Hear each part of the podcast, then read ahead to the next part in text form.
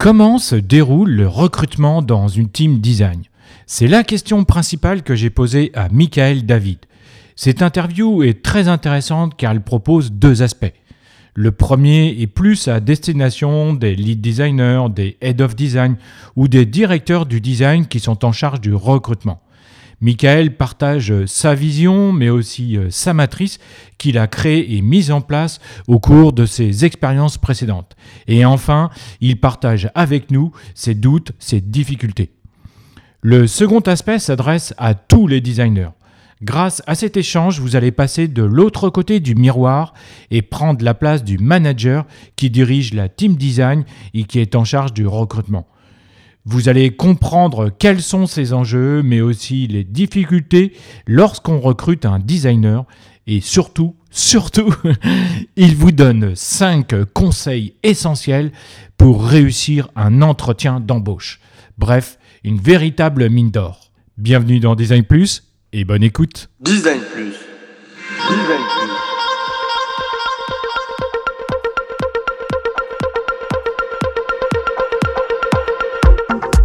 Je pense que le design doit rendre service au plus grand nombre et avoir des responsabilités écologiques et sociales. Je suis euh, Laurent Galen, designer d'expérience depuis 15 ans. Avec euh, Design Plus, je vous propose de rencontrer ensemble les designers français qui vont partager avec vous leurs connaissances, leurs expériences, leurs passions et leurs inspirations.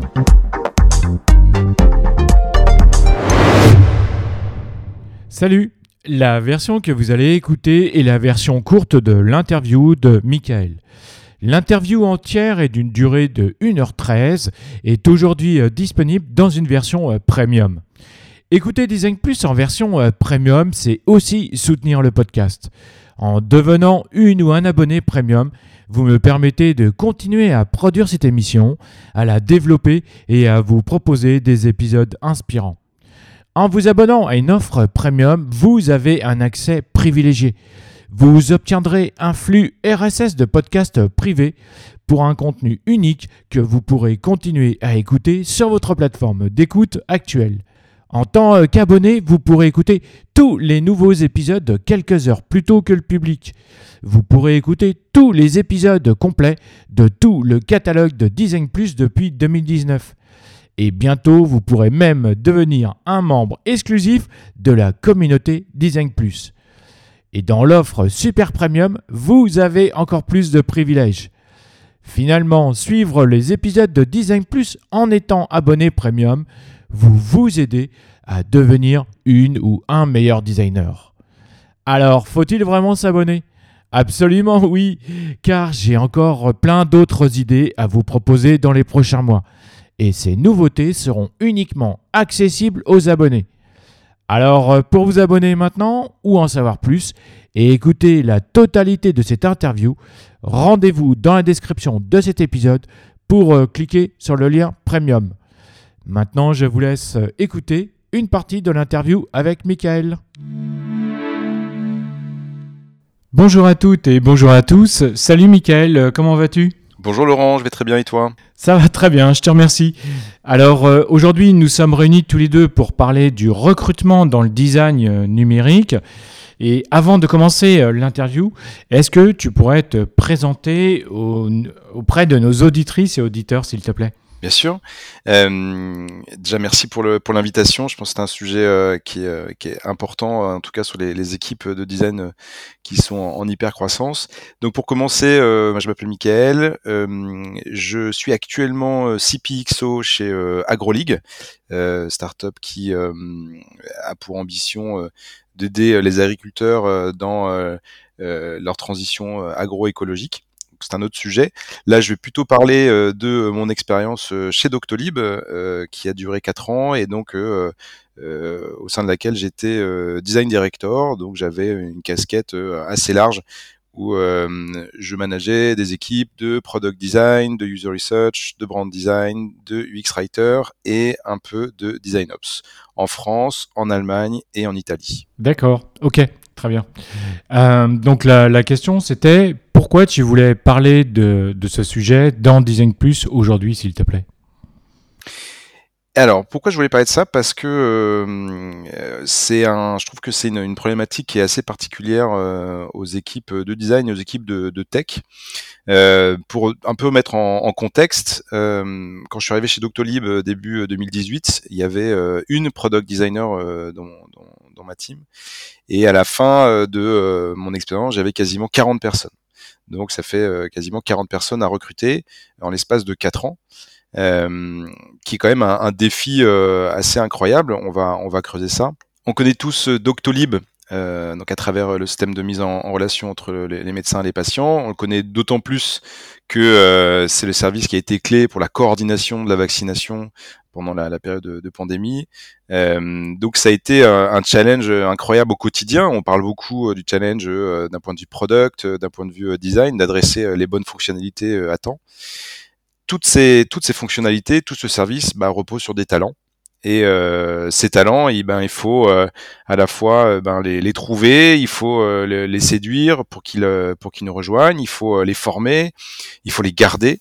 voilà, donc c'est vrai que quand on est à la tête de, de, de ce genre d'équipe, le recrutement, plus on avance et plus il prend de la place, parce que la qualité de ce qu'on exécute est directement liée à ce groupe de gens. Et euh, moi, ce que je défends, c'est que euh, on parle beaucoup euh, effectivement de, de, de, hard skills, en tout cas de, de savoir-faire, qui, qui, sont très importants. Mais il y a vraiment un enjeu aussi sur les, les soft skills, le, le savoir-être, et c'est là-dessus que voilà, j'aimerais qu'on qu en parle un peu aujourd'hui, parce que ça peut avoir un impact aussi sur le, la vélocité à laquelle on, recrute.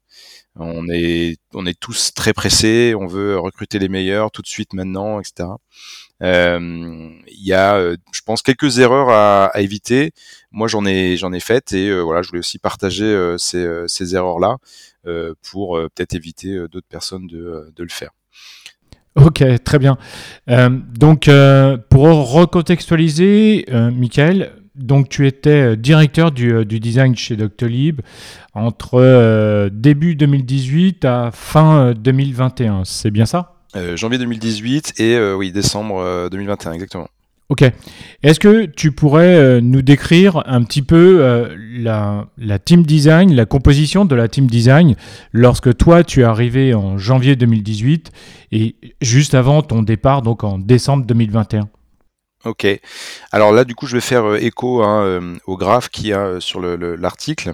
Donc, euh, comme ça, ça donne du concret sur, le, sur les chiffres. Euh, alors, ce qui est intéressant, c'est qu'il y a clairement deux, deux périodes dans l'équipe. Dans il y a la première période qui court de, du premier trimestre 2018 au premier trimestre 2020, où on est sur une courbe euh, voilà, qui, est, euh, qui, est, qui, est, qui, est, bonne, mais on est sur entre 1 et 2 euh, talents qui rejoignent l'équipe par trimestre. Et vraiment, après, on a une accélération à partir de 2020, alors qui est lié pas forcément au contexte de la pandémie, mais qui était déjà aussi lié au, voilà, au, au, business et à l'attraction business. Donc euh, au début, euh, c'est clair qu'on a besoin euh, de, de, de, product designer, donc c'est c'est ce qui ce qui arrive en premier. Mais c'est vrai que très vite, on a eu l'opportunité d'intégrer une brand designer qui venait de, chez mon docteur, hein, où on avait fait un, un, rapprochement. Donc on a eu la chance d'intégrer cette, cette expertise dans l'équipe design au global. Euh, et euh, pareil, au bout d'un an, euh, d'intégrer l'expertise de user research dans l'équipe design, voilà, qui s'est justifié après l'observation de parfois une perte de temps sur des débats en interne, sur euh, comment dire des biais qui peuvent s'installer dans des décisions. Donc en fait, c'est vrai que très vite, en fait, au bout de un an et un an et demi, on a déjà un product design, brand design, user research donc euh, le scope s'ouvre un peu plus que euh, du pur euh, product design. Et à partir de 2020, on a vraiment sur une, on, on, précise toutes les expertises, on grandit, on scale, on va dire, les équipes. Euh, on voit nettement, voilà, en product design où ça, ça monte très très vite. Euh, on brand design, on va arriver. moi, quand je suis parti avec sept personnes, User Research, grosse, grosse équipe, hein, il y avait 10, 12 personnes. Alors, il y avait aussi des enjeux euh, euh patients, euh, praticiens en France, en Allemagne, etc. Donc, euh, à chaque fois, c'est vrai que ça demande pas mal de, de, de bandes passantes pour pouvoir bien faire les choses. Et à partir de 2020, on commence à intégrer le l'UX writing quand on édite un outil de productivité comme comme comme Doctolib. Ben, le texte, la microcopie, c'est je sais pas quel pourcentage, mais peut-être 70% de l'expérience. C'est-à-dire que l'interface en elle-même euh, n'est pas suffisante. Et cette, cette, qualité, cette précision de, de microcopie, elle est fondamentale, euh, voilà, pour que l'utilisateur euh, euh, prenne bien en main le produit, l'utilise et, et, voilà. Et donc petit à petit, on a étoffé aussi cette équipe de, de, de X-Writer euh, avec, au moment où je suis parti, un, un UX Writer Manager et un UX Writer par pays, France, Allemagne et Italie, pour pouvoir faire cette copie de, de, de bonne qualité. Une dernière petite équipe non moins importante, c'est les design ops. Euh, à partir du moment où on a euh, un certain nombre de designers dans, l'équipe, bah, c'est euh, important et c'est quelque chose qu'on a exploré aussi hein, parce que c'est des métiers qui sont nouveaux, hein, design ops. Euh, l'impact euh, que ça peut avoir sur l'équipe en entier, mais en tout cas euh, d'avoir quelqu'un en transverse, garant de, de, la, de, la, méthodologie, des process, que ce soit avec les outils, sans les outils, etc. Bon, c'est clair que c'est game changer, hein, comme comme on dit. c'est ça permet aux, product designers de de gagner en efficacité, de pas trop se prendre la tête au quotidien sur de, de ces sujets-là transverses. Et pareil, quand je suis parti, il y avait deux ou trois personnes qui étaient qui étaient déjà validées et qui allaient rejoindre la, team en, début 2022. Donc voilà, on voit une équipe voilà avec vraiment multi multi skills on va dire, mais en tout cas qui, qui arrivait à adresser l'ensemble du scope design de manière un, peu globale. Donc c'était vraiment une, vraie chance de, de, construire cette équipe et surtout euh, un impact très très fort sur euh, l'ensemble de l'expérience, que ce soit dans le produit et aussi à l'extérieur du produit. C'est-à-dire que euh, sur des éléments marketing, sur des éléments de communication, sur des éléments de marque employeur, bah, il y avait une vraie continuité d'expérience. le fait d'avoir intégré l'équipe de brand designer aussi à cette équipe de design global a beaucoup joué mais en tout cas voilà c'était un ça nous permettait d'avoir un, terrain de jeu qui était euh, qui était très très large et euh, c'était vraiment c'était vraiment super. Alors pour vous donner plus de détails parce que les gens vont pas forcément euh, comprendre tu le dis tu le précisais au début de ta réponse il y a un article et en fait Michael a écrit conjointement à cet épisode un article qui est documenté où il y a beaucoup d'images et d'informations très intéressantes sur euh, le process que toi tu, euh, tu, as mis en place et tu expliques un petit peu euh, ce qui, comment se, se déroulent toutes les étapes. Donc je vous encourage vivement à aller lire cet article. Bien entendu, je vous mettrai le lien dans la description de cet épisode. Et il y a une question qui, qui m'intéresse, Michael, c'est Qu'est-ce que ça représentait euh, le recrutement à, ton niveau de, manager au sein de la team design de Doctolib, s'il te plaît? Bah, ça a pris de la, place hein, euh, au fur et à mesure des, mois, comme je disais. Euh, quand j'ai fait à la fin mes, calculs, en gros, il y avait 37 personnes dans l'équipe. Et en gros, ça c'est la, partie visible de l'iceberg. Euh, la partie cachée, c'est que euh, sur l'espace de l'espace de 4 ans, finalement, j'ai recruté 54 personnes et pas 37. Euh, Donc ça veut dire qu'il y a eu 17 départs dans cette équipe. Dans cette équipe. Donc on va parler de ça aussi, mais le turnover dans la tech est quand même très très élevé. et en moyenne, pour un profil recruté, je enfin, il y avait environ 10 entretiens. Alors, il y avait des entretiens que je faisais, que que l'équipe, les managers de l'équipe design faisaient. Mais en gros, c'est 10 entretiens pour euh, un profil recruté. Alors quand je dis 10 entretiens, c'est que ça peut être des entretiens euh, bah, qui du coup euh, n'aboutissent pas à un recrutement. ça peut être, voilà, c'est d'ailleurs c'est essentiellement ça, mais qui à, à, différents stades du process de recrutement, effectivement, le process peut s'arrêter. Donc c'est un chiffre qui est important. Euh, mais euh, on va le voir après, euh, qui moi me semble aussi primordial si on veut construire un groupe soudé de qualité qui va générer de, la qualité en termes de, en product. Donc, en, gros, sur 2020, j'avais compté, j'avais fait quasiment 150 entretiens pour étoffer l'équipe, à peu près une douzaine de personnes. Donc c'est un, ça devient presque un presque un, job en soi. Hein. Je ne sais pas exactement le pourcentage de temps que ça me prenait dans ma dans ma dans mon planning, mais je sais qu'à la fin, vu que j'avais encore une vingtaine de profils à recruter, ça représentait entre 1 à 3 entretiens par jour. bon, des fois je n'avais pas, mais globalement j'en avais quand même souvent. Euh, donc c'est vrai qu'avec avec du recul, bon, je me suis rendu compte que c'était quand même énorme. Euh, et euh, voilà, la, petite réflexion, euh, c'est que j'avais l'impression d'être devenu un peu euh, le DRH d'une petite PME interne au final, où je faisais pour un groupe de 40 personnes, voilà, du management et puis et puis beaucoup de beaucoup de recrutement pour aller chasser justement les bons profils qui allaient bien s'intégrer à l'équipe. Mais pour en avoir parlé, pour avec quelques-uns de, head of design, design director de, de, de la French Tech, c'est euh, c'est des choses qu'on partage, hein, c'est des, des, constats qu'on partage hein, sur le, fait que ça prend un pourcentage énorme de notre temps. donc pas, pas de surprise là-dessus. La, la, surprise elle est sur les, les, chiffres en, en, soi en fait de dire ah ouais quand même c'était c'était quand même énorme. Quoi. Ah oui, c'est des chiffres absolument dingues quoi. 150 recrutements sur sur un an. Ouais ouais. Oui, euh, je te, je te confirme, tu étais bien euh, une entité au, sein de, de chez Doctolib euh, chargée du, recrutement. C'est complètement fou, quoi. Et maintenant, ce qui m'intéresserait de savoir, c'est quel était ce process de recrutement et comment tu l'as mis en place?